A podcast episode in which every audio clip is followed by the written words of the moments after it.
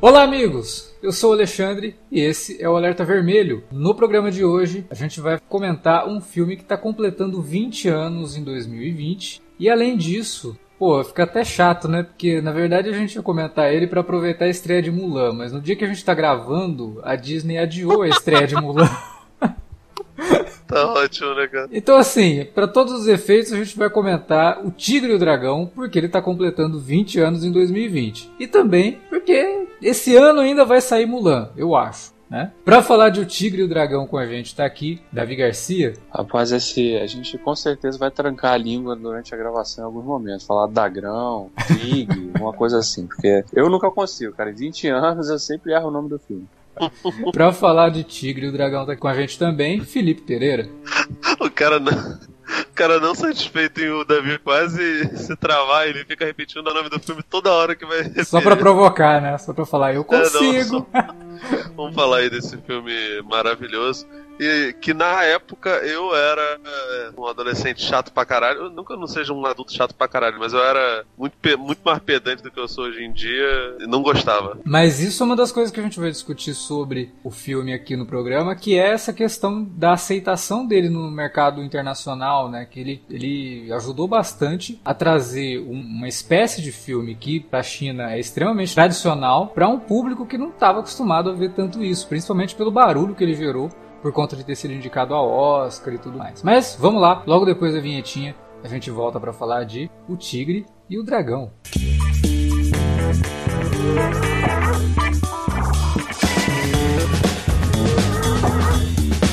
Agora ficou mais fácil ajudar o Cine Alerta a manter o conteúdo no ar e a produzir mais podcasts. Além do padrim.com.br barra cinealerta, onde você pode escolher um valor e contribuir mensalmente e ainda participar de um grupo secreto no Facebook para ter acesso antecipado aos programas, você também pode nos ajudar toda vez que for comprar aquele livro, filme, quadrinho ou o que mais você estiver precisando. É só entrar em cinealerta.com.br/ofertas e conferir uma lista sempre atualizada das melhores ofertas disponíveis na Amazon e em vários outros sites. Você também pode encontrar produtos relacionados aos temas dos podcasts e o melhor, qualquer compra feita a partir de um link que você abriu no nosso site já garante uma ajuda pra gente. Ajude o Cinealerta a continuar produzindo esse conteúdo que você gosta. padrim.com.br barra Cinealerta ou faça suas compras a partir de cinealerta.com.br barra ofertas. Fique agora com o podcast.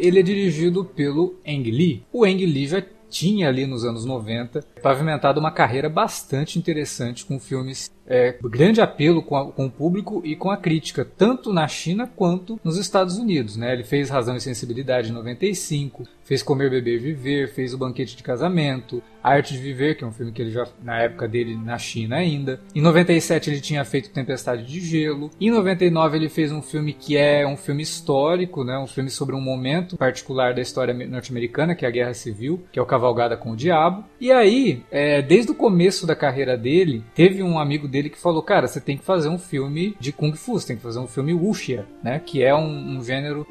Aliás, não é só um gênero, né? Quando a gente fala de filmes wuxia, wuxia não é um gênero cinematográfico, é um gênero literário, inclusive. Faz parte Sim. da cultura chinesa, né? Esse gênero que une a fantasia com um drama histórico. Então seria, vai, mal comparando aí, seria o que nós aqui no Ocidente temos com Senhor dos Anéis, por exemplo, que é a fantasia medieval, né? O Wuxia ele une é, esse universo fantástico em que personagens nos filmes, principalmente que isso ficou muito é, marcado, né? Os personagens que na hora que estão lutando eles meio que voam, dão grandes saltos, quase como se exibindo grandes habilidades, grandes, quase como superpoderes ali sendo exibido. Tem filmes, inclusive, de Wuxia que os personagens têm superpoderes mesmo. Mais, mais capa-espada, né, no caso do Senhor dos Anéis, porque Terra-média não é Terra. Acho, acho a comparação boa. E assim, é até muito doido que o cara que conduza o filme seja um sujeito que aqui fora, né, fora do, do país, é comumente chamado de Taiwan, né? Sim. Não sei se vocês estão ligados que é, o povo que mora na ilha, né, é, um, é um, a parte chinesa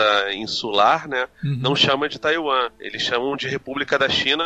A parte continental é a República Popular da China, né, que é aqui, enfim, aqui, que tem o Grande Império, que tem lá seus, seus 2 bilhões. Tanto que, assim, a, em competições internacionais do, do Comitê Olímpico Internacional e de futebol, ou seja lá o que for, atualmente eles não usam o nome Taiwan, eles usam China Taipei, que Taipei é a capital de, de Taiwan, no caso da, da, da República da China, né? Cara, é muito doido, porque a, a carreira do, do, do Ang Lee é uma carreira tipo, muito prolífica, assim, infelizmente ele tem tido espaços muito grandes entre os filmes mais recentemente, mas ele sempre foi um sujeito que transitava muito bem estilos diferentes em escolas cinematográficas bem diferentes, né? Ele era muito versátil mesmo nesse início de carreira dele. Ele... Cara, até, até hoje em dia, porque é. assim, é, o último filme bom pra caramba dele foi o As Aventuras de Pi, né? É, não lembro se a gente chegou a gravar, se já tinha sido alerta na época, acho que não tinha, né? A gente chegou, acho, a comentar em algum programa sobre o Oscar. A gente não, é. não, gravou sobre o filme, mas foi sobre. em algum programa sobre o Oscar, que ele entrou, né? Então. Eu acho, eu acho ele sensacional, acho ele assim, muito, muito bonito, muito, muito é. legal, mas assim, não é. tá longe de ser é, uma, uma unanimidade, mas parados os outros filmes dele, cara, o, o, penúltimo filme dele eu não tive nem coragem, cara. É, o mais recente lançou... é, é, é, terrível. O, o, o Gemini Man é. lá, o, Operação Gemini, não, rapaz. É porque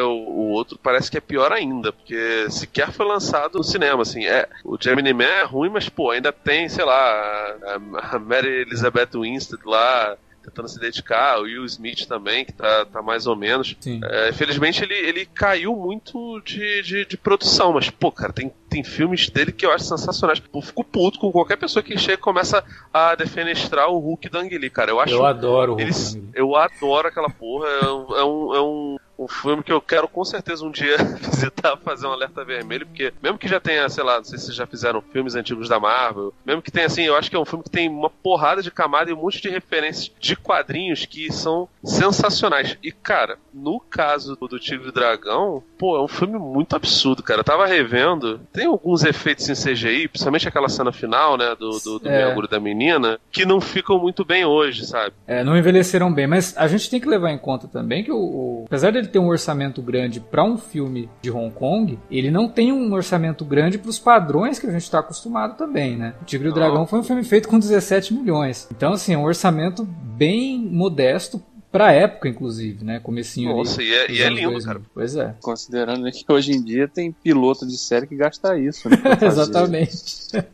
então você tá falando de uma, uma, mega produção, duas horas, com um elenco de nomes famosos lá no cinema asiático e com, com efeitos, assim, inovadores pra época, né? Porque ele faz coisas de. Ele, ele saiu um ano depois do Matrix e Sim. você consegue ver coisas diferentes e inovadoras nele também. E, e, com o mesmo coreógrafo do Matrix, né? Que era o Yuan Wu Ping, que é um, uma lenda da, da, das coreografias de filme Wuxia, né? Tanto que ele depois acabou dirigindo a continuação que saiu lá pela, pela Netflix, né? Que é um filme bem complicado, a gente nem vai entrar no âmbito desse filme aqui no, no, no podcast, mas a gente não pode tirar os méritos do Yuan Wopin como coreógrafo de artes marciais. O cara era genial é, e isso a gente não pode tirar dele. E ele mostra muito isso aqui no Tigre e o Dragão. Mas o, o, o lance todo é que com essa ideia que o Ang Lee ficou na cabeça, sabe? Ele ficou com aquilo, porra, precisava realmente fazer um filme de Usha, mas ele não conseguia encontrar a história que agradasse ele e que fizesse com que ele usasse as habilidades dele, de sensibilidade mesmo, como diretor, sabe? Que ele não queria fazer o filme de Usha que todo mundo estava acostumado a fazer, né? E que é o tipo de filme que pro público ocidental, principalmente pro público norte-americano, que é um público muito fechado para cinema internacional, não tá muito acostumado e via aquilo muito como algo assim, não é nem esse filme B, né? Seria filme C. Vê aquilo como algo muito mal feito e que não agrada Cara, tanto e tudo mais. O que é, eu, ridículo. Eu, eu, Acho que era até uma coisa mais exótica, né? A visão dos caras sobre esse tipo de filme era filmes exóticos. Né? É, mas eles não, não levam a como... sério, sabe? Eles não levavam aquilo é. a sério. O Matrix ajudou é muito a trazer assim, essa coisa toda de. de... É, é, isso que eu ia falar. Ele ajudou e atrapalhou ao mesmo tempo. É. Porque assim, claramente, ah, nossa, a gente acha exótico, tararé,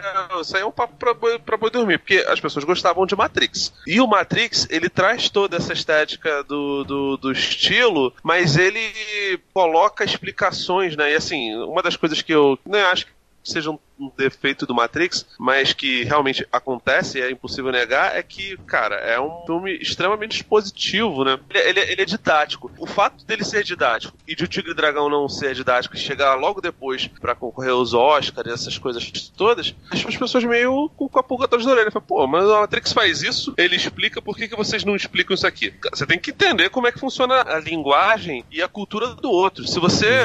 Se, se um cara chega, sei lá, da Argentina, começa começa a ver as novelas brasileiras, ele não vai entender como é que funciona aquilo e por que, que as donas de casa ficam tão hipnotizadas por aquilo dali. E assim, é uma linguagem muito brasileira, sacou? Não tô fazendo juízo de valor, não. Eu, particularmente, não gosto muito de novela, mas é assim, é impossível você falar que todo brasileiro já teve uma novela de estimação, pelo menos. Eu tenho umas, umas cinco ou seis que eu lembro de tudo, que eu achava foda, que se passa. Eu, eu balancei pra caramba aí pra ver Éramos Seis, cara, porque eu adorava a versão do, do, do SBT. E assim, por mais que você não seja um cara muito consumidor, e é realmente um negócio que, que exige muito, tá muito dentro do ideário do, do brasileiro. Assim como o Usha tá muito dentro do, do que o povo chinês tem como, como entretenimento ideal, sabe? É um negócio que realmente você tem que, tem que se inserir dentro da cultura dos caras para conseguir entender. É, pois é.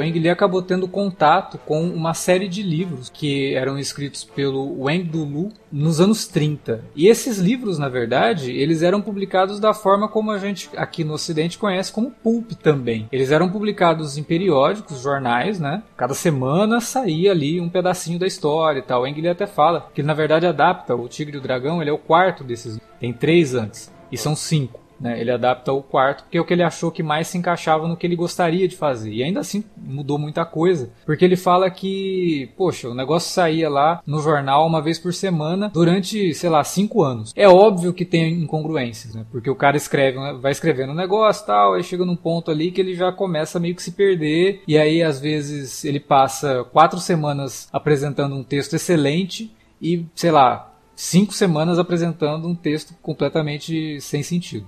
Né? Então ele, ele leu tudo aquilo e falou: não, eu tenho, eu tenho que adaptar muita coisa, tenho que mudar muitas, muitas coisas. E para trazer, como eu falei, aquilo que ele gostaria de trazer para o cinema Wuxia. Ele não queria fazer um filme como um filme qualquer. Né? E isso foi uma percepção que o produtor do filme, que acabou sendo responsável pelo roteiro, o James Scammons, acaba trazendo. Né? O James Scammons é americano e conseguiu fazer uma ponte muito boa entre o que o público norte-americano iria aceitar e aquilo que o público oriental iria aceitar. Ele sabia dosar tudo isso para que não causasse estranhamento. O Tigre e o Dragão é um filme que ele é feito sob medida para agradar uma plateia que pudesse estar em qualquer lugar do mundo. Né? Ele não é um filme para agradar só o público chinês de Hong Kong, de Taiwan. Ele é um filme feito para agradar todo mundo, feito para agradar americano, feito para agradar britânico, feito para agradar francês. E ele acaba sendo essa, essa produção que, embora sim tenha sido lançado como um filme internacional e tudo mais. Ele tem coprodução da Columbia Pictures, né, da Sony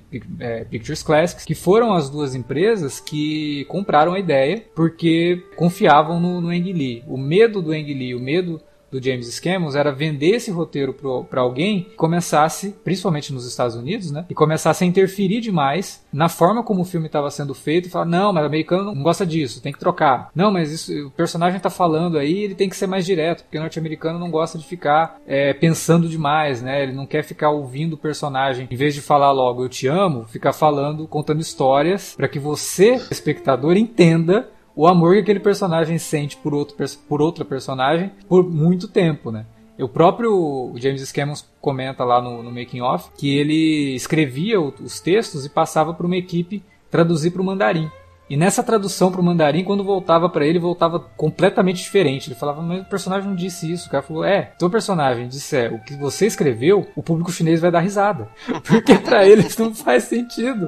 Né? É, é, a questão da língua é algo muito interessante. E essa experiência do cara ser norte-americano, né, não ter o domínio da língua, escrever, passar pra, uma galera ali que tava reescrevendo em mandarim, voltava para ele cheio de anotação, cheio de coisa diferente, ele tinha que reescrever de novo para encaixar. Aí mandava para os caras. Foi um roteiro muito bem montado para que o filme agradasse a todo né? E, e, o Ang Lee, eu acho que ele realmente, cara, ele não poderia ter feito um filme de Usha lá no começo da carreira dele para fazer a toque de caixa e, e fazer algo que não se encaixa na filmografia dele. Eu vejo muita gente falando que O Tigre e o Dragão foi um filme que fez com que não só o público norte-americano, mas o público oriental também visse o cinema de Usha de uma outra forma. Eu concordo com algumas ressalvas, porque falar isso seria ignorar uma filmografia extensa, né? Inclusive nos anos 60 e nos anos 70, os filmes de Usha, eles pegavam muito mais pelo lado do drama, do romance, do que só pela porradaria que a gente viu lá no, principalmente nos anos é, finalzinho dos anos 70 e anos 80 e anos 90, né? Com aqueles filmes que a gente depois acabou assistindo muito no Brasil, ou alugando ou em sessões do, do SBT e da Band, né? A Band passou muito filme com o Jet Li no começo da carreira, né? O próprio Jack Chan e tudo mais. O, o, o Wang Lee, ele sim, ele levou algo no começo dos anos 2000 a um outro patamar, mas a gente não pode esquecer, por exemplo, que o Wong Kar-wai em 94 tinha feito o Ashes of Time, né, que é o Cinzas do Passado, que é um filme wuxia também e bastante poético. Eu acho lindo. Pois é, cara, é poesia pura aquele filme, sabe? Assim como o Tigre e o Dragão é poesia pura. É um filme que você, às vezes você não precisa do personagem dizer o que está sentindo, dizer o que vai fazer, porque as lutas estão ali justamente para fazer esse papel, avançar ah, cara, a história. Isso, né? isso, isso, daí é um clichê. Ah, nossa, foi o filme que levou é, o é. gênero é. tal. Pra... É um clichê assim muito banal. É, é, tipo a mesma coisa que a pessoa chegar e falar que Iluminado foi o primeiro filme de arte, é, filme do gênero terror de arte, ignorando porra, o, o que o Polanski fez lá com, com Repulso ao Sexo, Caraca, o Inquilino Polanski, e, Bava, e, é... e Beber de Rosemary, o próprio Exorcista. É. Assim, eu já nem gosto nem dessa, desse termo de ah, cinema de arte, eu acho isso pomposo, piegas, e olha que eu detesto a palavra piegas. Mas assim, é, acho, acho ridículo. Voltando a falar do, do, do Tigre e Dragão e pegando carona nisso que você tá falando, cara, eu acho muito doido porque a história ela é extremamente simples. Uhum. Que não faz com que o roteiro seja ruim, de, de, maneira alguma. Assim, uma história simples não significa que o roteiro é, é ruim, ao contrário. Não, é, é, é, ao contrário mesmo, né? Tem vários filmes que são maravilhosos, entraram para a história do cinema como filmes obrigatórios e a história é extremamente simples, né? Às vezes na simplicidade é, é que tal tá a, a, coisa genial mesmo, né? Porque aí que você tem que encontrar na forma para poder mostrar que aquela história, apesar de simples, ela pode ser extremamente é, é, importante, pode conectar com o espectador de uma forma que às vezes alguém que é, sei lá, resolve fazer algo extremamente rebuscado não consegue, né? Ou porque não tem capacidade para fazer, ou porque a história às vezes não merece aquilo, né? Os filmes do, do John Ford todos são assim, praticamente, sabe? É, histórias bem simples, muito bem contadas e muito bem feitas. E até Hitchcock, que é um cara que é conhecido por ser o mestre do, do suspense e por ter vários filmes de trama extremamente rocambolesca. E, e assim, a, a, trama é rocambolesca, tem momentos ali de muita tensão, de, surpresa, tem os desvios, né, os famosos MacGuff, e ainda assim as são, são bastante simples. O, o Tigre Dragão, ele ganha muito pelo fato de ser uma história bem simples ali, bem feijão com arroz, bem bonitinha e, e econômica em, em, emoções, em sentimentos, em sensações. E, cara, eu acho que ele acerta demais nas questões de sutileza. Os romances são extremamente bem construídos, mas assim, tem nada de, de muito desenvolvido ali, não é super adocicado, não é super sentimental, ao contrário, sabe? É, é, são, são, são bem econômicos no, no sentido sentimental. É porque é, os personagens falam perce... menos e agem mais nesse sentido, né? Sim, cara. E, e, e, você percebe muita coisa pelos olhares, cara. A, a Michelle Yu tá maravilhosa. Eu tava vendo o filme aqui com a, com a patroa, falei, caraca, eu acho a Michelle Yeoh, ela, ela, é, ela é linda até hoje. Só que, assim, ela tá muito além de uma mulher bonita, porque, tipo assim, ela nunca foi o do, do padrão de beleza norte-americano, nem, nem nada disso, sabe? E, cara, é uma senhora atriz, né? Uma atriz, Sim. assim, absurda. E, e engraçado, é... né? Ela era a única do elenco que estava acostumada a fazer filmes de ação Usha, né? Ela já tinha feito vários, nos anos 80 ela fez Sim. filmes de ação de tudo quanto é jeito, né? Fez filme de máfia. Ela era uma atriz de extremo físico mesmo, né? Os outros estavam mais acostumados com drama. O Shao Yun-fat tinha feito muito filme de gangster, mas nunca tinha feito Usha, né? E a Zheng Ziyi, o segundo filme dela. Né? Ela tinha feito um filme Sim. lá com, com o Imu, né? Que inclusive foi ele que indicou ela pro, pro Ang Lee. E ela tinha acabado de sair da faculdade, sabe? Ela tava aprendendo ah, ainda. E virou, e, e virou uma, uma, uma, estrela desse tipo de filme, né, cara? Sim. Porque, pô, os filmes lá do da Zang, é o Imu, né? É, o Imu. São, são lindos. É, tal nossa. qual o Chico Dragão, acho assim. A gente precisa, é, inclusive, os... falar do Imune. Cara, né? é foda porque, assim, até os filmes ruins dele eu acho. É, acho pois é. tem. Aquele filme lá da Grande Muralha que é horroroso. É. Cara, ele é lindo. Tem um olhar é fantástico. Esse filme. Não, é. Não, e, cara, e assim, o Ang Lee ele consegue tirar dos atores um negócio absurdo. Porque o Sean e o Fett, que sempre foi um cara assim de, de, de um cinema de ação, tem uma carga dramática absurda. Michelle Yu nem se fala, essa mulher precisa ser, ser estu... quando ela morrer tem que dissecar ela e estudar ela, porque é impressionante. E porra, a própria. Esqueci o nome da garotinha. Zhang Zi. É, essa brother aí. Cara, ela tá bem pra caramba no filme. E, e ela realmente não é uma grande atriz, cara. É, no começo ali não assim, era, mas ela, ela melhorou bastante depois com o passar do tempo. E ela eu acho melhorou, que a passagem pela, pelo Ang Lee ajudou bastante, né? Tanto que ela não, não volta pra continuação, porque ela falou que só voltaria se fosse dirigido pelo Ang Lee. Como ele não dirigiu, ela não quis voltar, não. A Michelle Yu, pelo menos a gente vê ali em Discovery, é, vai ver na, na no, no spin-off dela lá e pô, é, ela tem uma presença em Discovery que é um troço absurdo, né? ela rouba a cena. Papéis, né, cara? É, ela rouba a cena total em Discovery, tanto que, como você falou, provavelmente vai ganhar mesmo um spin-off, né? É, você estava falando dos atores aí, o que eu acho legal nesse filme também é que Claro, embora existam dublês ali, as cenas que a gente vê que são os atores fazendo assim as, as coreografias nas sequências de luta e ação assim, você vê que é tudo muito convincente, né? A câmera, a ação que o Lee joga nesse filme, ele evita de, de fazer aqueles cortes, aquele, aquele excesso de corte brusco. Então Sim. as sequências de ação elas são realmente baseadas na coreografia que é muito bem desenhada, ensaiada e executada pelos dublês e pelos atores ali. E você compra tudo aquilo, né? Embora sim tenha um elemento de fantasia muito forte, principalmente na, nos momentos que os personagens começam a voar, uhum. mas Tirando isso, você acredita muito naquilo, na habilidade daqueles personagens. Né? Você acredita que o cara é capaz de lutar daquela forma, de, né, com aquela velocidade, fazer aquilo da forma que faz. São atores bem diferentes. Né? Você vê ali o Sean Yun-Fat fazendo Mobile ali, você logo de cara, quando os caras falam da, começam a falar da lenda dele, né, de quem ele era, um guerreiro poderosíssimo e tal, você nem precisa de muito tempo para acreditar que o cara é aquilo mesmo, porque Sim. a primeira oportunidade que ele tem de demonstrar essa habilidade dele, esse mito que se que cerca o, o nome dele ali na, naquele lugar, você, porra, é, realmente esse cara aí é, é foda. e a personagem da Michelle Yeoh, por sua vez, você no início você nem acredita que ela tem essas habilidades todas, né? E quando, é. ela, quando surge a oportunidade dela naquela cena da que ela vai lá correr atrás do roubo da, da espada, você, pô, peraí, quem é essa mulher também?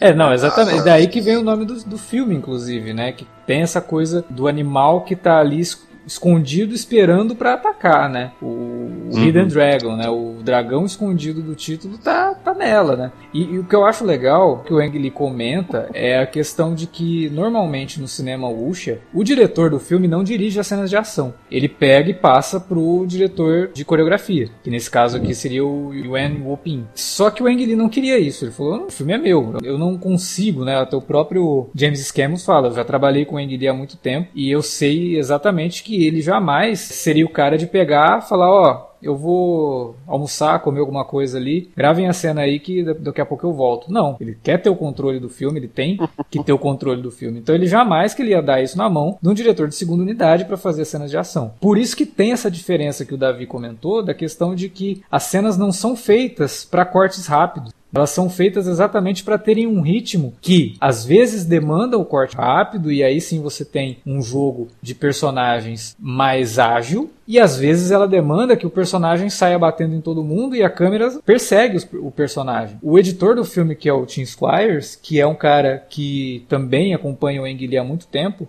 ele diz que ele recebia lá os copiões do filme e ele falava, nossa, isso aqui, não sei, não, não tá legal. Ah, não, isso aqui, beleza, isso aqui dá pra usar. E aí a cena da luta lá no bambuzal, por exemplo, foi uma cena que ele remontou totalmente da forma como ela tinha sido entregue para ele. É uma cena que é completamente diferente do jeito que ela foi rodada, porque ele foi remontando a cena para que ela tivesse um sentido de espaço geográfico ali que não causasse estranheza no público. Porque do jeito que ele recebeu, ele falou: Nossa, não dava. Eu vi os personagens ali e falava: Gente, mas eles estavam do outro lado, agora estão aqui. Será que isso aqui tá certo? Eu recebi esse copião certo, né? O número aqui tá, tá correto. Esse negócio é a sequência disso mesmo. E aí ele teve... Você vê, né, cara? O cara, tá, o cara é mais preocupado com o lado do que com o fato do cara estar tá equilibrado num bambu é, é exata, exatamente. ah, mas entra. Caraca, o Davi, Davi viu e não entendeu, né? Pô, ele falou assim: pô, o público vai, vai, vai estranhar que naquela cena o cara tava do lado direito, de repente no, no corte ele aparece do lado esquerdo. Não, a preocupação do, do, público não vai ser essa, vai ser como que o cara se equilibra no bambu, pô. Não, exatamente, mas aí é que tá a, a, grande, a grande questão do cinema. Você tem que fazer o público acreditar naquilo que ele tá vendo. Para você fazer ele acreditar, é. você tem que Sim. ter um domínio da, da, da linguagem. Então, se você Sim. tem o domínio da linguagem, você faz o cara acreditar ou não ligar não, né, aquele, que aqueles personagens estão é voando quando essa cena acontece, você já viu muitas outras coisas. Você Exato, já entendeu é, o contexto entrou, né? daquele né? universo ali. Quando a gente tem aquela sequência toda do bar lá, que eu acho muito foda, do restaurante, sei lá, que era aquilo. Que a personagem da, da Zhang tá lá e arrebentam, sei lá, uns 30 caras ali, né? Ela dá porrada nos 30 caras, além de quebrar o bar inteiro, né? A, cara, aquela, aquela sequência toda muito boa, porque tem, é, é uma sequência de acontecimentos mesmo, ela vai sendo atacada não, né? Ela vai sendo desafiada. Né? Cada um daqueles caras ali que se dizem também fodões ali, né? É o momento catártico do, do, da personagem dela, inclusive. Que é o momento que ela sim, se libera sim. e fala, não, não tenho que ficar me segurando não. E detona os caras, né? Porque em todas é, as lutas que a gente vê com ela, ela ainda se segura, né? Porque ela não quer matar o Limubai, ela não quer matar a personagem da, é. da, da, da Michelle Yeoh, né? E, e, ela claramente ela não, tá. Personagem da Michelle Yeoh não, chama, chama pelo nome. É... Chulien. Não, na, na versão dublada da época era Chun-Li. Eu ficava, caraca, é, como assim? Na, nas primeiras lutas, e principalmente quando o Raposo de Jade revela que ela se revela como uma espécie de mentora dela ali, você percebe que ela tá ainda segurando realmente, como você mencionou, e, e talvez não dando vazão a todas as habilidades que ela tinha. Até tanto porque depois, ela não quer, né? Ela não quer revelar o quanto ela sabe para a própria mestre, né? Sim, tanto que isso depois acaba motivando na mestra dela uma tentativa de assassinato, né? Porque, pô, você me enganou esse tempo todo, você sabia um monte de coisa que podia ter me ajudado na evolução, do que ela é quase uma analfabeta, né? Uhum. Então ela não tinha capacidade de ler o livro lá que ensinava as técnicas todas e tal. Então é muito legal de ver essa transformação da personagem naquela sequência do bar. Porque ali você porra, que isso? O que essa garota tá fazendo, cara? E, a, e, e, e, nessa sequência toda, o jogo de câmera é muito foda. Tem um movimento, inclusive, que ela tá no segundo andar do bar, né? Quando ela tá lá jantando na mesa e tal. Aí tem um cara que ela pega lá e joga o cara de cima. A câmera, você nem percebe que a câmera tá num outro plano. Porque a câmera acompanha a queda do cara, assim, numa, numa, numa velocidade natural, nada, não é um corte. É só a câmera com, com, acompanhando a queda do cara como se o cara tivesse caído em câmera lenta, mas ele não tava, né? E você vê o impacto do cara lá e as coisas todas se quebrando. Cara, é muito bom. E é uma cena que mostra muito sobre a personagem, né? Sobre o potencial que ela tinha, porque ela já tinha, aquela altura já tinha sido interpelada pelo Mubai para ser o mentor dela, né? O cara percebeu que ela tinha um potencial muito grande ali, né? E aí é a cena que, que define isso de forma definitiva, né? É, não, o, o Felipe tinha comentado, né? Como que o filme ele tem uma trama simples, mas é uma trama cheia de significados, né, cara? Ela é, ela é muito rica nos temas que ela trabalha. Essa questão de você ter ah, três personagens femininas, uma extremamente habilidosa, que é a Raposa de Jade, mas utiliza essas habilidades com as piores intenções possíveis. Só que por quê? Porque ela foi rejeitada pelo mestre do Limubai, né? Ela foi uhum. rejeitada pelo mestre porque ela era uma mulher. E mulher, porra, não serve para aprender isso aqui. Então o cara rejeita ela e ela mata o cara, né? Provando que Sim. ela é extremamente capaz. Só que ela só mata por envenenamento, que é uma técnica covarde. A técnica que a pessoa não dá conta, então ela envenena para poder sair bem. A personagem da, da Michelle Yeoh, ela é uma personagem que ela se resguarda, ela não mostra as habilidades que ela tem, porque não cabe para ela, na posição que ela tem na sociedade, ficar se exibindo, ficar mostrando que ela sabe fazer o que ela sabe fazer. Só que ela é tão habilidosa ou até mais habilidosa que o próprio Limo Bai. Não, e tem uma outra característica também, né? Você tá falando dos temas que eu acho que é, que, é, que vai até casa com aquela questão de todo de como o filme trata com o relacionamento, né? Uhum. Porque os personagens são todos muito resilientes, né? Cada um à sua maneira, né? O, e contidos, o Bai, né? ele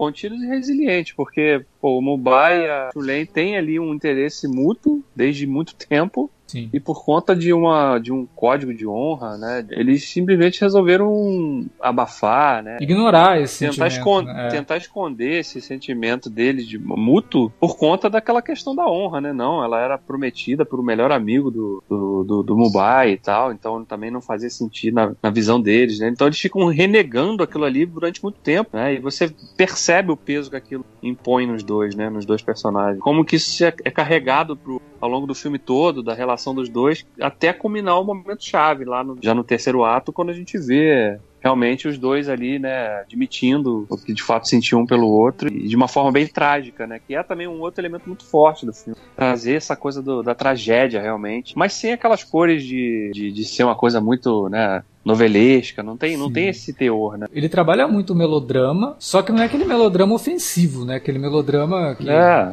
Sim, não é, não é uma coisa novelesca, é uma coisa realmente que preza pela sutileza na, na condução, no desenvolvimento e na conclusão. E essa questão dos personagens terem essa parte mais de resignação mesmo, né? Que eles são personagens que tem que se segurar. Você vê que o personagem do Shaw Fat, todo mundo, quando vai se referir a ele, é um grande guerreiro, um grande herói. E ele carrega um peso muito grande, que é o de fazer jus a essa reputação que ele tem, mesmo que quando a gente é apresentado ao personagem, fica nítido que ele não aguenta mais recorrer à violência, tanto que ele quer abandonar completamente esse caminho que ele segue de herói, de guerreiro e tudo mais, porque ele já não aguenta mais a questão da violência. Mas a sociedade que está em volta dele meio que exige ou espera esse heroísmo da parte dele e ao mesmo tempo espera que as resoluções para o que ele precisa fazer acabem caindo na violência. Ele abandona a espada dele, mas quando a espada é roubada, ele mesmo fala, né? O ciclo de violência não termina, sempre continua. E eu sou obrigado a ir lá resgatar a espada.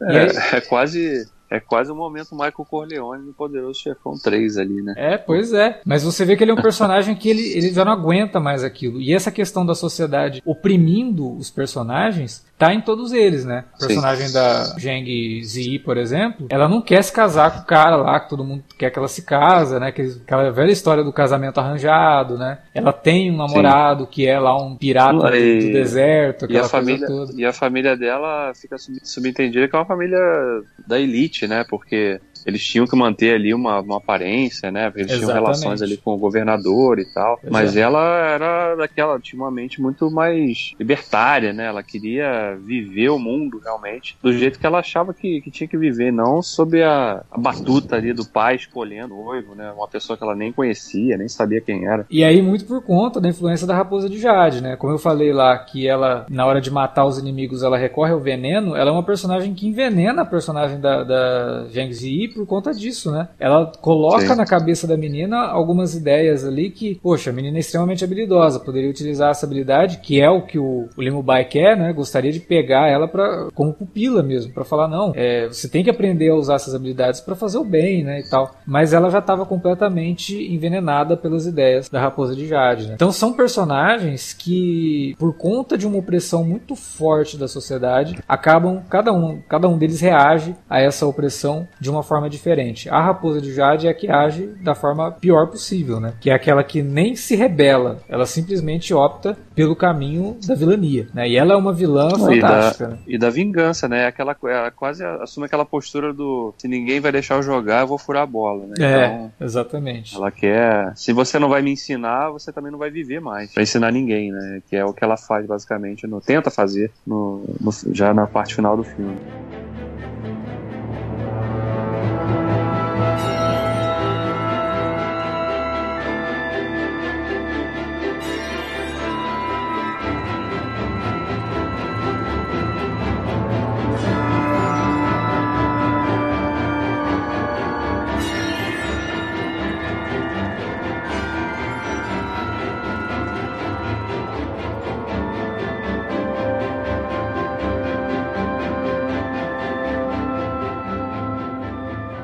Coisa que eu acho muito legal que é a relação que se estabelece também da. E a gente tá falando dessa coisa da, da personagem da Zhang Zi, que se sentia tão presa ali, né? Com aquela coisa do casamento arranjado. E ela conhece o Nuvem Negra, né? Durante um, um assalto lá no deserto. E ela vai porque o cara rouba o pente dela, né? E ela resolve perseguir o cara para recuperar aquele objeto para ela, dela, né? E acaba então se envolvendo com o cara e, e, percebendo que ela tinha muito mais a ver com aquele vagabundo do que com um prometido que ela tinha lá, né? E com aquela vida que ela que foi desenhada para ela viver. E, pô, ela tá ali numa caverna, ela passa um tempo ali com o cara, vendo as coisas, descobrindo coisas novas também e, e, e se apaixonando pelo cara, né? E, e você percebe que de novo falando até do, do, tema da aceitação, já na parte quando ele volta para tentar uh, convencê-la a desistir do casamento e fugir com ele, que o Mubai faz a proposta do cara, né? Pô, não, o pessoal vai te pegar, foge, fica lá na. É uma espécie de convento dele, sei lá, né? No centro de treinamento, nas montanhas, né? Sim, sim. É um é templo, né? Foge. É um templo ali. Mas você vê, o cara é um vagabundo e ele é prontamente aceito num lugar que teoricamente seria sagrado, né? é. E ao passo que a menina que tinha várias habilidades, a mentora dela que queriam de fato estudar estudar, ter acesso àquilo ali, não podiam. É, eu acho legal essa atitude do Limubai, que é quase como se ele enxergasse nos dois o que ele e a Chun-Li não conseguiram ser, né? Então, tipo, ele vai lá, se segura lá, né? Não, não se envolve com isso, ela vai voltar para você. E, tipo, é, já que vocês se gostam, né? Vamos preservar isso, que é o que não aconteceu com ele e com a, com a personagem da Michelle Yeoh. Eu achei, acho legal isso do filme e mostra muito da, do caráter do, do, do Limubai, né? Que é realmente essa figura heróica, essa figura retilínea, né, que segue um, uma, uma, uma, conduta de honra ali até o fim, né, cara? É um personagem extremamente idôneo e que jamais cederia. Muito, muito íntegro, né? Exatamente. Todo, né? É. Ele é muito fiel ao, ao, à ética e à moral que ele, que ele tem, né? É. Ele não se dobra frente a alguma situação para fazendo alguma coisa para justificar o, as atitudes, né? Ele é, ele é, fiel sempre, né? No discurso e na atitude. Cara, eu é. acho muito doido essa a forma como o filme trata dessas, dessas relações. Concordo plenamente com, com, com vocês e acho até que, que é, essa é uma das maiores riquezas do, do, do filme, né? De, de conseguir é, mostrar uma história de amor algumas histórias de amor e repetições é, de ciclo sem necessariamente ficar apelando muito e, e, discutindo muito as coisas. Porque, afinal de contas, cara, o que a gente quer ver no, no, no filme Usha é é luta. É né? a porradaria, né, cara? O Ang Lee tava preocupado, né? Porque ele falou que os filmes Wuxia normalmente eles já começam com a porradaria. Porque o cara ele sentou na cadeira do cinema ele quer ver porradaria. Então a primeira cena tem que ter porradaria. E ele demora 15 minutos para ter a primeira luta no filme. É, isso é uma das coisas que eu lembro que eu lembro de, de não gostar, de achar que, pô, caraca, Tá chato, é, né? Tá, nossa, Mas essa aí é galera o... conversando. Esse daí é o pornô com história, né? pois é. A, a, porradaria realmente demora a acontecer. Em compensação, você percebe, quando a gente tava gra tá, tá, gravando aqui, eu coloquei o filme de novo, e assim, ele começa de maneira meio abrupta, né? Ele não explica nada. O, tá o pessoal varrendo, daqui a pouco, ó, oh, ó, oh, o Lee chegou aí. Ah, chama lá Chun-Li. E não sei o que. E, e Foda-se, não tem uma introdução, não aparece lá o, o Sean, o Sean e o Feto falando, eu sou o mestre Kami, eu tenho a minha, meu casco de tartaruga aqui. Não, ele simplesmente começa. É meio abrupto mesmo, sabe? E, e tá bom, é isso. Você não precisa fazer muitas explicações. Ah, é um filme pro, pro público americano também? É, mas, cara, ele, ele tem a total liberdade de, de, de lidar com a linguagem do jeito que quiser. E tem que fazer isso mesmo, cara, porque afinal de contas, pô, cara, o, o, o público norte-americano é muito bizarro, cara. Toda conversa que a gente tá falando hoje de um, de um filme asiático, né? E recentemente rolou o Oscar e o Parasita ganhou, eu não tive chance de conversar é, com vocês gravando, adorei o Parasita. E, e gosto muito do, do, do, do, cinema dele, né? Sim. E assim, cara, é o filme não faz concessão nenhuma e o pessoal tá querendo traduzir isso para uma série, basicamente uma série da HBO, seja lá o que for, não sei exatamente como é que vai ser, mas tá se falando na possibilidade de, de, de gravar o filme de novo em idioma do, do em inglês, basicamente para as pessoas não lerem legenda, sabe? O público é muito é, preguiçoso, é, né? E uma, e uma, história que depende muito do, do, ambiente onde ela se situa, né? É isso que me pois é. preocupa é. com essa questão toda, porque você, lá no começo do programa você falou, ah, você pega um argentino argentino, coloca ele para ver novela e tal. E eu lembrei muito da questão do, do, cinema argentino, né? Você pega o cinema argentino, um filme como O Segredo dos Seus Olhos, que é um filme que o cenário argentino é jurava, pô, não, ele vai citar algum filme que não tem o Darim, né? Mas não dá, né? Ah, não dá. 80% não dá. dos filmes são não dá. É, é complicado. É, o Segredo dos Seus Olhos é um filme que depende do cenário é, é, argentino na época em que ele se passa, ele ser refeito nos Estados Unidos, cara. Não faz sentido. Porque não, não existiu nos Estados Unidos aquele momento que o filme precisa daquele momento para fazer sentido dentro da, da, de toda a história que ele quer contar, que é a questão eu, da ditadura acho, na época da Argentina. Eu nem acho que o, que o remake lá da, eu nem acho que o remake da Julia Roberts é ruim não, mas de fato. É, ele perde esse. Fica um negócio meio banguela, né? Pois é, exatamente. É um filme que depende do local onde ele foi feito, né? E você vê que, porra, é um filme, basicamente, se utiliza muito do que a gente está acostumado a ver no cinema noir. Mas não é exatamente o cinema noir norte-americano. É um cinema noir argentino, que é maravilhoso, inclusive. Tem filme noir argentino muito bom. Só que é completamente diferente do que a gente está acostumado, porque depende do local onde ele se passa. Então essa coisa de que, ah, tenho preguiça de ler a legenda, prefiro esperar o remake, é idiota, assim, porque você não, não tem como ser o mesmo né? São, são sensibilidades diferentes, são temas diferentes, são mundos completamente diferentes. Presunção também, porque, ah, nossa, não é da minha altura, não vou entender, não vou gostar. Cara, não. Assim, um, um, argentino demora a entender é, talvez a estética da, da novela. Cara, o, a televisão aberta lá da Argentina tava passando a Avenida Brasil outro dia. Você tá entendendo? As pessoas gostam das novelas brasileiras. As pessoas de outros lugares. O, o público português, por exemplo, consome novela brasileira a dar com pau. E Parasita foi muito bem avaliado pela academia norte-americana, sabe? Então, tipo assim, as pessoas realmente se, se, se limitam a ver só o que elas estão acostumadas ali, o, o o, o, se alimentar sempre daquele fast food, cara, a, a culinária, né, até de fast food, Hoje em dia ela é muito disseminada. Você tem comida indiana, é. você tem comida da China. Mas, cara, você tem que estar aberto a, a outras culturas para saber conversar, para usufruir de verdade das, das, coisas, sabe? A partir do momento que você não consegue olhar para um filme como O Tigre e o Dragão ou como Parasita porque você não tem aquele, aquele estofo, tudo bem, você não é obrigado a gostar. Mas assim, para mim é meio que como aquela parada da, da água mole em pedra dura, né? Você vê um filme desse, não entende. Exatamente. Você vê outro filme desse no futuro, começa a, a, se ambientar mais e de repente a gostar mais, e vai vendo outros e outros, e com o tempo, como aconteceu comigo, você revê o filme e fala: caramba, que filmaço. Pois que é, mas é, foda, é, é como se você. Ah, você vai aprender a falar inglês. E aí na primeira aula você desiste. Ah, não, não vou fazer isso aqui não. É a mesma coisa, cinema e linguagem. Né? Cada cultura tem a sua forma de fazer cinema, tem a sua linguagem própria. Se você, no primeiro que você vai assistir, você já se tranca, você nunca vai aprender essa linguagem. Agora, se você se acostuma assistir diferentes filmes, diferentes culturas. Aí você vai se educando. É como se você estivesse se alfabetizando nas linguagens que cada diretor, que cada é, é, cinema tem para oferecer. E a partir daí você consegue é, apreciar, Cara, assim, sabe? Não, não, é nem que o filme não seja palatável, porque como você não. disse lá no começo, esse é um filme que ele tenta agradar gregos e troianos pra caramba. Pois é. Eu tava vendo um filme aqui com a, com a, com a minha mulher, ela tava, tava vendo um pedaço em que depois que acontece lá a porradaria, é, aquela porradaria da, da, da, menina mais nova que eu sempre esqueço o nome, é, e ela vê assim as, as, as maquiagens dos machucados, ela fala, caramba, muito bem feito, né?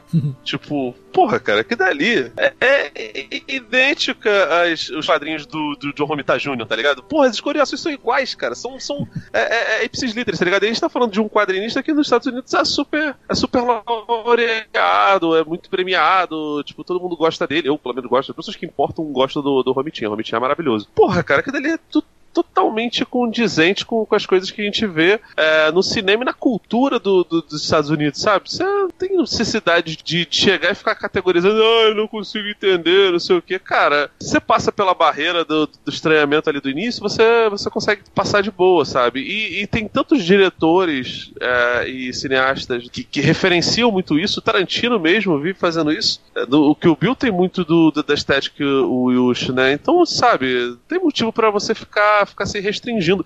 Ainda mais num filme como esse, cara, que tem uma história simples, tem uma história que é muito fácil de, de, de, de tragar, sabe? De, de, você consumir e de uma estética linda, cara. Não, o, é, o filme esteticamente é, é, é, Nossa, não tem nem o que dizer. Assim, não tem defeito. Sabe aquela, aquela, as, aquela ideia as do. lutas de noite, cara, meu Deus é. do céu, assim, a, a, sob a luz do luar, os cenários são absurdos, sabe? Eu lembro do. do um tempo. Bom tempo depois eu jogava no PlayStation 2 o, os jogos do Onimusha. Uhum. Eu falava, caramba, cara, parece que eu tô jogando no. no Nossa, no pior que tem um jogo, né? Tem um jogo do Tigre e Dragão que é horroroso do, do, do, do PS2. É muito ruim. Pois é. É muito ruim. Mas o Onimusha pelo menos conseguia. Não, o Onimusha é conseguia... é sensacional. Não, lembro até no, Tinha uma série, tinha um nome em inglês que eu não lembro qual era, mas a, a japonesa era o Sengoku Bazara, que é um. aquele jogo de, de, de luta, de samurai. Porra, cara, é do caralho. Hum. E tem vários, vários cenários que se lembram muito os cenários do Tigre Dragão, apesar de, obviamente, se passar num, num outro pedaço da, da, da Ásia, sabe? Sim. Cara, influenciou pra caramba e a gente fica tentando achar é, paralelos porque a gente gosta desse cenário, sabe? O filme tem esse poder de trazer toda essa estética que antes era considerada meio, meio galhofa por boa parte do, do público ocidental pra uma, uma coisa um pouco mais artística, talvez. Eu não gosto Sim. muito dessas, dessas classificações, mas a gente acaba voltando ao ponto lá do, do, do, do começo, né? Sim, exatamente. De o filme conseguir falar para outros públicos também. É, o, não o... só o que está habituado a ele. O Ang Lee ele fala que ele atribui o sucesso do filme muito também por conta de uma necessidade do público de se deixar levar por uma fantasia. Né? O cinema, no começo dos anos 2000, ele começa a partir por um, por um lado assim que parece que quer fazer o público parar de se imaginar num mundo fantástico, sabe? Aquela coisa do Star Wars, por exemplo, que é maravilhoso, que tem toda uma questão de fantasia muito mais latente do que ficção científica, te transporta para um universo diferente, te transporta para uma aventura escapista. E ele fala que quando ele assistia os Wuxia quando ele era pequeno, o que mais atraía ele era justamente o fato de que ele ia sentar ali, assistir um filme escapista, num universo fantástico, com uma mitologia muito rica e ia se deixar levar por aquilo. E o Tigre e o Dragão faz isso. Né? Ele vai te apresentando tudo aquilo, ele vai te mostrando os personagens. Aí quando surge a primeira cena de luta, você já entende o que, que ele está tentando fazer. E aí que ele até compara, ele fala que o cinema norte-americano é, ele tem um musical, né? E o musical, quando o personagem precisa dizer o que está sentindo, expressar o que está sentindo, ele começa a cantar e dançar. O cinema chinês de Hong Kong, ele tem o wuxia, que é quando o personagem precisa se expressar e dizer o que está sentindo, ele começa a dar porrada. E ele compara o filme dele, e não só o filme dele, mas o gênero wuxia mesmo, como se fosse a resposta do, do Oriente ao cinema musical. E realmente, né, ele consegue fazer isso no Tigre e o Dragão porque as cenas de luta, elas não param a história, elas não param o, o filme para você ver uma cena de luta. Não, elas acontecem no ritmo que elas precisam acontecer para mover a história para frente, para desenvolver os personagens. Você vê que cada cena de luta do Limubai, ele vai aprendendo coisa, aprendendo entre aspas, né, aprendendo é, coisas do roteiro, coisas do desenvolvimento dele para aquele momento. Então isso é, é, um diferencial e que depois acabou se tornando algo que foi utilizado em outros filmes, né? Porque ele, isso com certeza aconteceu. Ele promoveu essa vertente do cinema wuxia para uma coisa mais, entre aspas, artística. Sem o Tigre e o Dragão, a gente não teria herói, não teria o Clã das Adagas Voadoras, que saíram mais ou menos na mesma época. Tentaram né, trazer de novo para o Ocidente a mesma carga que o Tigre e o Dragão trouxe. Não foi no, na mesma intensidade, mas são igualmente maravilhosos, sabe? Que conseguem também trafegar entre a fantasia, o drama e o romance de uma forma que o Tigre e o Dragão tinha feito lá 2000 é, maravilhosamente bem por conta do comando Bang Lee. Eu acho que ao mesmo tempo que é por isso que eu concordo com o Felipe essa coisa de você ficar classificando como ah, é um filme mais artístico do que o outro. Não, porque arte por arte, cinema é arte. Independente se é um filme escapista, tudo se encaixa dentro da arte cinematográfica. É, não é só isso é o fato dele também trazer essa coisa de fazer com que o público viaje um pouco, sabe? É muito legal você assistir um filme sem ficar se preocupando em ah, mas isso daí é muito mentiroso. Não, a partir do momento que você aceita aquilo, que você entende o que, que o filme está querendo dizer com aquilo, os personagens não estão voando, eles só estão experimentando a própria sensação, o sentimento, estão colocando o sentimento para fora. Então, o voo deles é meramente metafórico, como é a cantoria num filme musical. Né? Então, a partir do momento que você aceita isso, cara, a experiência de assistir um filme desse muda completamente, se torna muito mais rica, sabe? E você entende que aquelas lutas estão ali não só para te fazer se divertir, porque porra, é muito legal assistir aquelas lutas, mas também para fazer você entender o que os personagens estão sentindo e o que, que cada luta daquela representa como diálogo entre os personagens. O Ang Lee até brinca que fala que o cinema de, de, Hong Kong ele precisa transformar a arte marcial, né? Um golpe que é dado de forma extremamente rápida na câmera não fica legal, então você tem que recoreografar aquele golpe. E aí ele até fala, filmes de arte marcial não são arte marcial, porque aquilo que você vê no cinema não é a forma como você pratica a arte marcial de verdade porque ela precisa ficar plasticamente mais bonita. E aí ele faz um adendo que eu acho maravilhoso. Nisso os japoneses acertam, porque os filmes de arte marcial ele fica um personagem olhando pro outro por 3 minutos e aí de repente eles dão um golpe rápido e certeiro e acaba a luta. Normalmente é assim que funciona, né? Mas o cinema chinês, o cinema de Hong Kong, ele prefere deixar tudo muito mais floreado, tudo muito mais bonito, muito mais plástico visualmente. Né? E ele precisava lidar com isso também. E vai justamente naquilo que o Davi tinha comentado, de como que as cenas, diferentes do que a gente está acostumado em filmes de luta, não tem cortes rápidos demais. Ele prefere alongar, fazer os personagens é, se expressarem mais do que simplesmente saírem lutando por aí. Que ele fala, uma luta de verdade não é bonito daquele jeito. É algo rápido e você, cara, ninguém vai querer fazer uma luta para durar duas horas. Né? Ninguém quer lutar por 15 minutos. É, é, contemplativo, acho que pega até. Ele acaba reciclando um conceito que, que já reciclava o cinema oriental também. O Western Spaghetti, ele reciclava lá os, o Yojimbo do Kurosawa, né? O Sete Homens no Destino, que não é o Western Spaghetti, mas é um western dessa época do, do, do dos Bang Bang italiana. Uhum. Recicla os Sete Samurais. E aí o, o, o Ang Lee, quase que eu falei Zangmu, o Ang Lee vai e recicla. É, essa estética, sabe, super lenta dos Western Spaghetti, tipo assim, do, do sei lá, do Lee Van Cleef ficar Não, é, olhando é. ali na frente pro, pro Eli Wallach, sabe? É, é muito isso daí, cara. Eu acho do cacete, cara. Dá, acho, dá pra dizer acho... que o Ang Lee faz pro cinema de Usha o que o Sérgio Leone fez pro cinema Spaghetti, né? Pro, pro Western Spaghetti, de certa forma. Possivelmente, possivelmente. Acho que é por aí sim. É. O Leone não foi o primeiro diretor de, de Western não, Spaghetti, não. mas ele foi o cara que fez os, os filmes mais emblemáticos, né? Pô, você é, pega um Era Uma Vez no Oeste lá, o filme é maravilhoso. É... Eu gosto. Nossa, e ele é extremamente contemplativo, né? Você vê assim que são cenas que duram, sei lá, meia hora e não acontece muita coisa, mas você nem percebe. Ele faz ah, um, uma extensão do tempo, assim, que é algo maravilhoso. Poucos eu não sei se vocês fazer. já gravaram sobre a trilogia dos dólares aqui, talvez já tenham gravado, Sim, mas eu acho que a gente tá devendo um dia falar ou, ou sobre os heróis do, do Western Spaghetti fora, assim, os heróis clichês, né? O Django, é. Trinity, Sabata, Castro. Nossa, cara, como eu adorava o Lee Van Cleef. O Robert Rodrigues também adorava né? é, e, enfim, falando sobre, sobre os heróis do Western Spaghetti e outros sobre filmes de Western Spaghetti que são legais, mas que não são, não são tão, tão alardeados, sabe? É. É, pô, daria, daria pra fazer perfeitamente dois programas. Assim como daria pra fazer um sobre alguns filmes do, do Zhang Mu, de repente a gente, a gente, sei lá, pega, pega dois ou três deles ali pra falar em bloco. E, e outros filmes do, do Usha também, cara. Porque, porra, é um estilo tão legal, o cinema de gênero tão maltratado, né, cara? As pessoas não, não comentam tanto, né? É, como é você falou, é, muita gente vê como algo galhofa, né? E que às vezes até é mesmo, né? Mas é. Vários você percebe que eles são feitos é, para serem galhofa, mas faz parte, é, é, é cultural. É um cinema extremamente cultural. É um é gênero muito, extremamente é, cultural. E é relativo essa, essa forma como as, como as, pessoas enxergam isso, né, o Alex? Porque tem gente que não gosta, por exemplo, dos filmes do, do Zé Mujica. Você vai falar que aquilo dali é galhofa, que aquilo é. dali é, é, Cara, não, são filmes extremamente sérios, sabe? São, a estética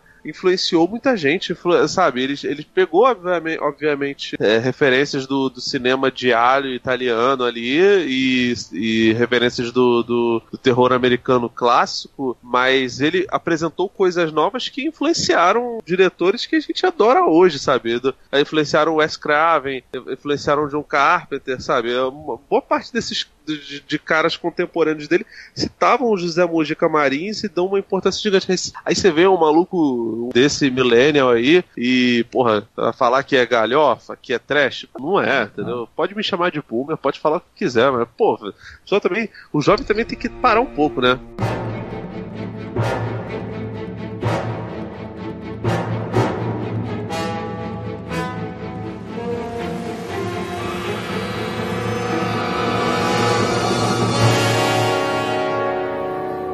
Cara, a gente não pode deixar de falar da, da trilha desse filme também. Ah, eu acho sensacional. Ganhou Oscar, ganhou Grammy. Porra, a trilha, ela, ela ajuda a criar uma atmosfera em várias cenas e ela é uma trilha assim que não se repete, né, ao longo do filme. Ela tem alguns temas, assim, que você consegue identificar ali é, em mais de um momento, mas assim, o uso de instrumentos, porque primeiro que ela é baseada, é uma orquestra diferente, né, do que a gente está acostumado a ver no cinema ocidental. Ela usa muitos a tambor, né, atabaque, não sei qual é o tipo de instrumento exato que eles usam ali, mas você ouve aquele bater assim de É uma percussão, eu acho que é um né? tambor, né? Um- É, é, uma é, percussão, um tamborzinho, sei lá o que que é. Enfim, aí você tem muito uso de corda, instrumento de corda também, né? Que é muito característico, independente de ser desses tipos de filme, de, de, de luta e tal, mas é uma coisa que é recorrente, mas ele consegue juntar isso tudo e fazer uma, uma, uma salada ali, que é uma trilha muito bonita, cara. Muito bonita mesmo, Ah, agradável eu, de ouvir. eu acho que, assim. eu acho que ele deixa o filme bem épico, Davi. Porque Sim. Sim, também. Não também. vê, não vê uma história tão épica, mas, pô, a, a trilha, e de novo, é uma parada meio. É quase Morricone, cara, em alguns É. momentos ali, e tem É, uma personalidade toda, toda própria também. Não é, ah, uma imitação barata.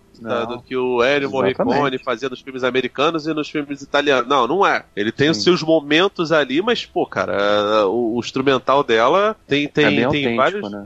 Aut- autêntico e bem condizente com, com os próprios filmes do Usha também, sabe? Ele, ele mistura vários estilos ali, pô, cara, é do cacete, cara. Eu acho muito maneiro, cara. É, é, de novo, se for entrar em comparação com, com, com o Matrix, assim, o, o uso da- das músicas pop no, no, no Matrix casa muito bem, e o uso aqui do, do instrumental casa igualmente bem. São coisas bastante diferentes. Muita gente também, também defenestrava, acho que muito por conta da, da, da comparação com o Matrix. Pô, gente, vocês queriam o quê? Que colocasse, Marilyn colocasse Rage Against, Rage Against the Machine aqui no. no, no...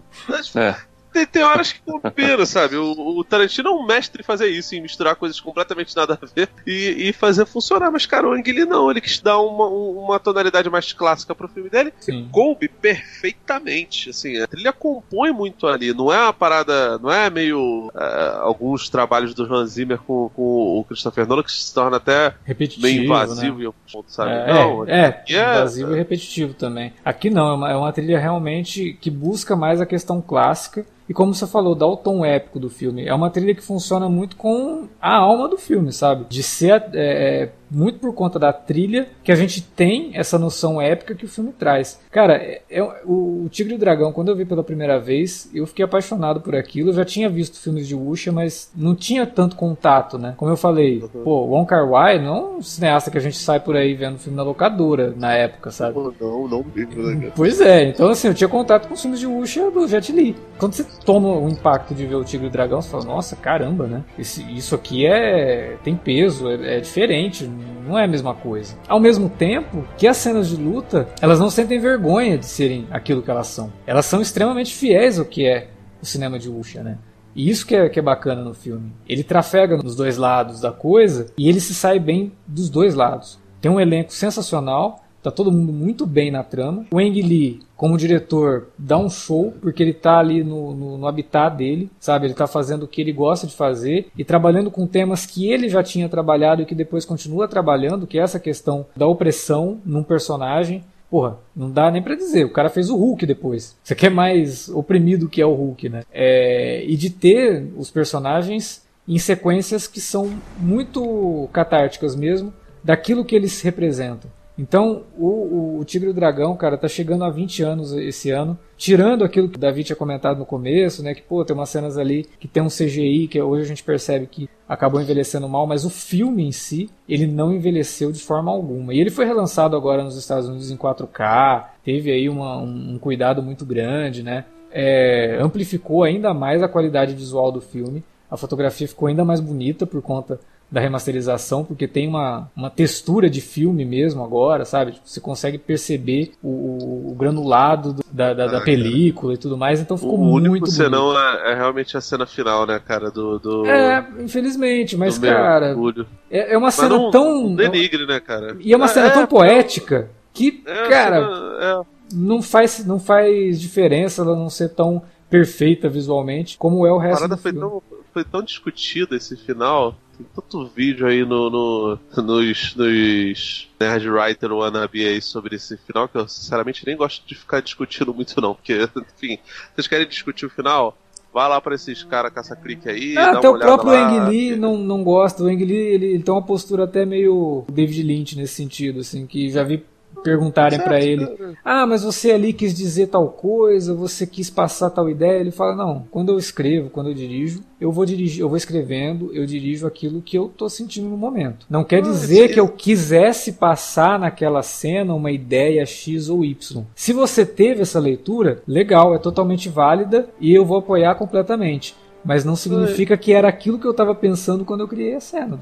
Cara, até no Gemini Man você vê momentos nesse sentido, sabe? Ele É. ele é um cara que ele bota. é, até nos filmes ruins dele, ele bota esses momentos assim que você olha, nossa, que legal. E, e, assim, apela pro, pro, pra uma parada mais abstrata, até nos filmes é, mais didáticos, entendeu? O grande mistério no, no filme do Hulk, por exemplo, foi é, da onde ele tirou a ideia de botar um poodle com gigantismo e raio gama, né?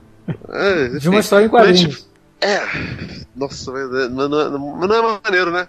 Eu tenho um poodle. Eu não imagino ele sendo um badass, tá ligado? Eu imagino tipo um, um Doberman, mas um dos cachorros lá era um poodle.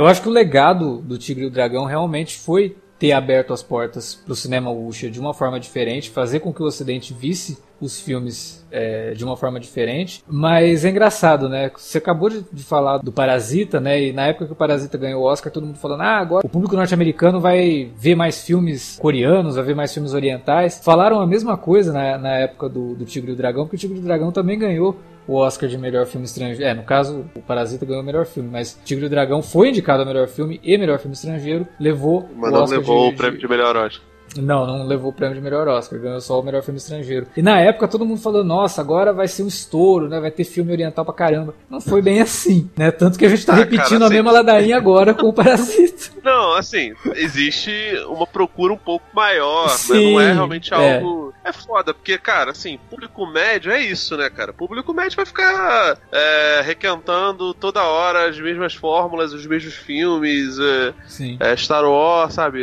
O, o episódio é, 10, 11 12 provavelmente vai requentar uma nova esperança ou ameaça fantasma, espero que não seja. É isso, cara. Assim, as pessoas gostam, aparentemente, de se repetirem, né? E tem uma curiosidade, né, pra gente encerrar aqui sobre o Tigre e o Dragão, que ele virou depois uma série de TV na China, mas que é horrível, não procurem, não assistam. é muito- Foi defenestrado, assim, porque adapta alguns elementos também dos outros livros, né?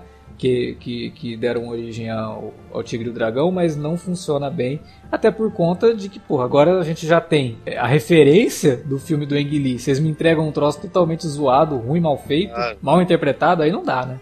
Não dá pra aceitar. E realmente foi completamente defenestrado. É quase uma novela mesmo, sabe? Como eu falei, cara, é um filme que 20 anos depois pode assistir tranquilamente, até porque todo o tema que ele trabalha ali com o lado das personagens femininas, que elas se comportam numa sociedade extremamente patriarcal, nada mais atual, né? A gente tá falando disso até hoje. Aliás, hoje tá em voga falar sobre isso, mais do que tava lá nos anos 2000, né? E o Tigre e o Dragão já fala sobre isso de forma extremamente coerente, sabe? E importante. Uma outra curiosidade, né? A, a própria questão das artes marciais te- existe uma origem muito forte por mulheres. Várias artes marciais foram não só criadas como aperfeiçoadas por mulheres ao longo da história. Que a, o gênero tenha ficado tão masculinizado é, era algo realmente que o Tigre e o Dragão vem e que dá uma quebrada que é necessária, porque a mulher ela está extremamente ligada à criação de algumas artes marciais. Existem vertentes de estudo que falam sobre isso, que eu acho muito interessante. Inclusive o próprio Aikido, que é japonês e tal, é, as armas que são utilizadas são armas extremamente femininas. né? Eram armas utilizadas por mulheres. Então tem muito, muita história que acabou sendo com o tempo é, apagada, entre aspas, justamente para poder privilegiar toda a questão do patriarcado ali, que é algo discutido no filme também. Então é um filme, cara, que ele é atual, ele, ele permanece atual 20 anos depois, né?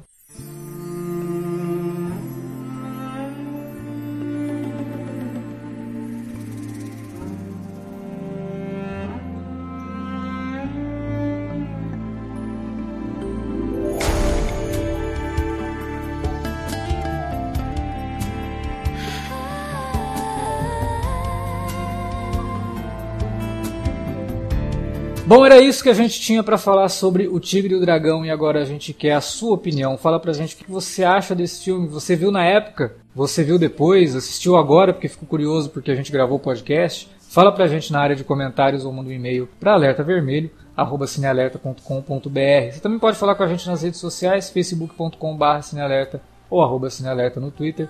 Utilize as redes para conversar com a gente e também para divulgar o nosso conteúdo. Aproveita que Mulan, como eu falei, estreia esse ano. E se você curtiu o visual do trailer do Mulan, que rouba muito do, do cinema wuxia de Hong Kong, vai lá, comenta, assista o Tigre e o Dragão e depois é, indique para os seus amigos o programa aqui que a gente gravou sobre o filme. É isso. Amanhã tem minicast de Star Trek Picard. Estamos chegando ao fim da primeira temporada de Star Trek Picard. E amanhã a gente comenta o oitavo episódio da série. Se você não está acompanhando, sim, estamos fazendo minicasts da primeira temporada de Star Trek Picard. Toda sexta sai um programa novo. Dá uma conferida. Dá para você ouvir no Spotify. E é isso. Ah, inclusive um recado, né? É, como eu falei, a gente está gravando isso num dia que teve uns 80 cancelamentos de, de estreia de filme o que vai reduzir bastante a quantidade de alerta de spoiler. Então eu acho que esse ano vai ser o ano que mais vai ter alerta vermelho aqui no Cine Alerta, porque a gente vai falar de muitos filmes, né? Porque não vai dar para falar só de estreia da Netflix, né? Até porque as estreias últimas da Netflix, benza a Deus, né? Não, não merece nem meia hora de programa. o bom é que a gente vai poder comentar mais filme clássico, que é um negócio que muita gente pede e a gente às vezes não tem tempo, né? É isso, gente. Valeu pela audiência. Até a próxima.